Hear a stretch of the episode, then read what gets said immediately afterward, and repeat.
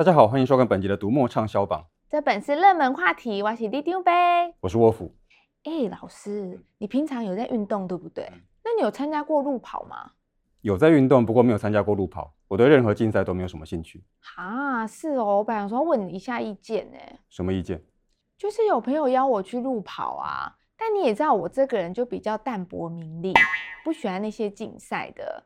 但是朋友又说沿途风景不错，那你就走走嘛，当做散步看看风景也好啊。所以这样我就觉得好犹豫哦。嗯，我认为如果你想看风景就去看风景，不打算跑就没有必要特别去参加比赛。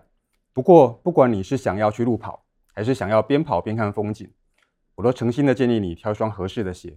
合适的鞋不是一般运动鞋就可以了吗？那那个我早就有啦。没你想的这么简单。合适的鞋不但可以保护你的脚，还可以改正你的这个运动的姿势。那对于职业选手来说，他们甚至还可以利用合适的鞋来提升运动的成绩。这么厉害？那那鞋哪里买？我们是卖书的。这次的畅销榜里面有一本小说《鹿王》，其实就有这样的情节。鹿王听起来好威哦，是在讲运动竞赛冠军的小说吗？其实不是，《鹿王》讲的是日本制造足袋的百年老店，不想被时代淘汰。那打算要重新创新格局的故事，第四代传人决心开发马拉松的专用足袋，跟世界知名的厂牌竞争。百年老店要创新，这应该不大容易吧？是啊，筹措资金的时候，外界容易对这个品牌有刻板印象，企业内部也会有很多保守派阻碍进步。当然，市场对手是国际品牌大厂，也增加了挑战的难度。故事里有一个重要的角色，是个备受瞩目的马拉松选手，他因为膝盖疼痛意外输了比赛。原因竟然是因为跑步的姿势不良。故事里的老店和马拉松选手都在想尽办法改变自己，寻找新出路。而连接两者的，就是老店正在开发的马拉松专用足带。哇，这个听起来好热血哦！的确，热血正是作者池井户润的写作特色。他的上一本作品也上过读墨的畅销榜，叫《七个会议》，讲的是职场人生，一样充满热血。池井户润的小说在日本一直很受欢迎，像《鹿王》《七个会议》都改编成影视作品。红到台湾的《夏庭火箭》跟半泽直树，原作者也都是他。啊，原来是半泽直树的原作者，难怪这么热血。没错，这回畅销榜还有另外一部影视相关作品进榜。这部作品三本一套，有很多短篇故事组成。虽然被归类到青少年小说，不过都是一些惊悚恐怖的作品。这部作品叫做《在黑暗中说的鬼故事》。等一下，我不敢听啦！真的很恐怖的话，可以跳过吗？拜托。其实我觉得其中几个故事比较像都市传说，就是有点猎奇的，但是并不特别恐怖。不恐怖，你看看这张图，你跟我说它不恐怖。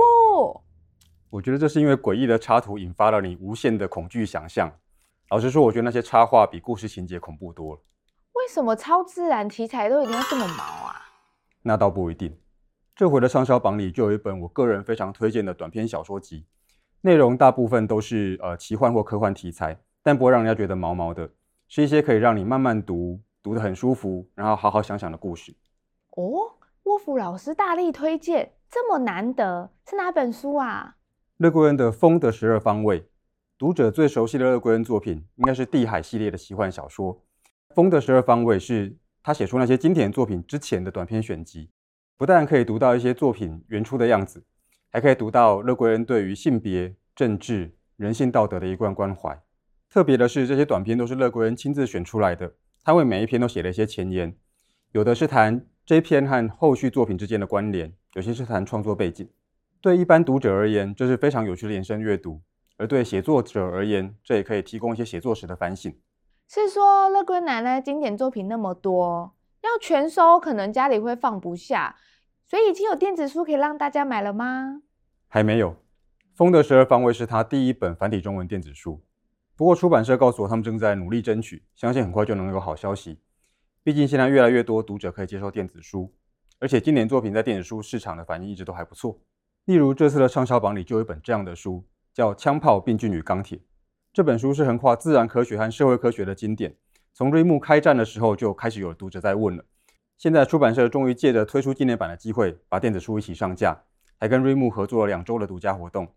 枪炮、病菌与钢铁，这书名怎么听起来这么混搭啊？那他是在讲什么啊？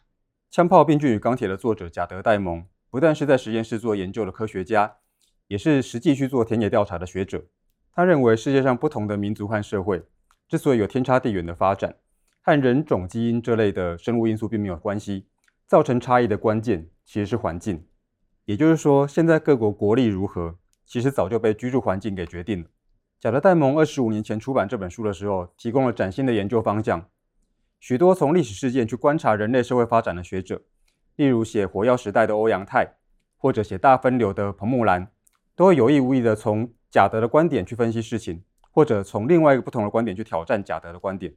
干嘛要挑战啊？历史是过去的事啊，我们要活在当下，不要那么在意啦。呃，放掉过去的确是比较轻松。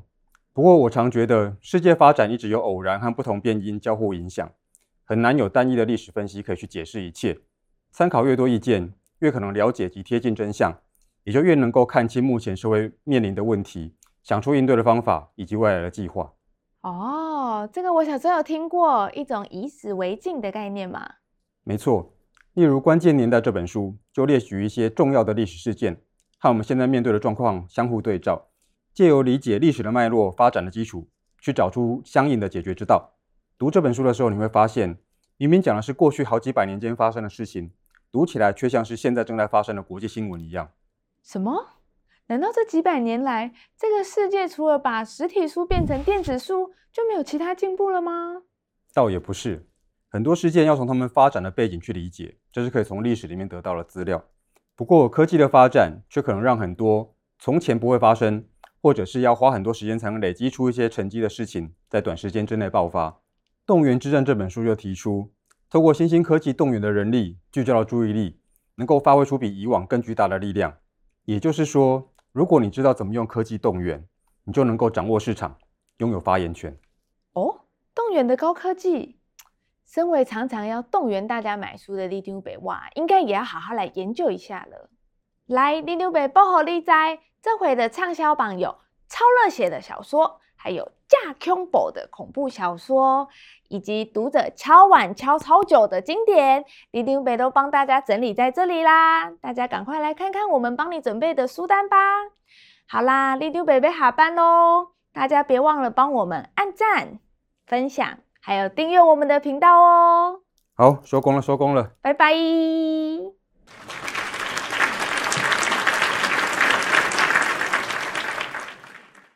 老师，我发现网络上可以买到路网里面讲的马拉松足袋，耶。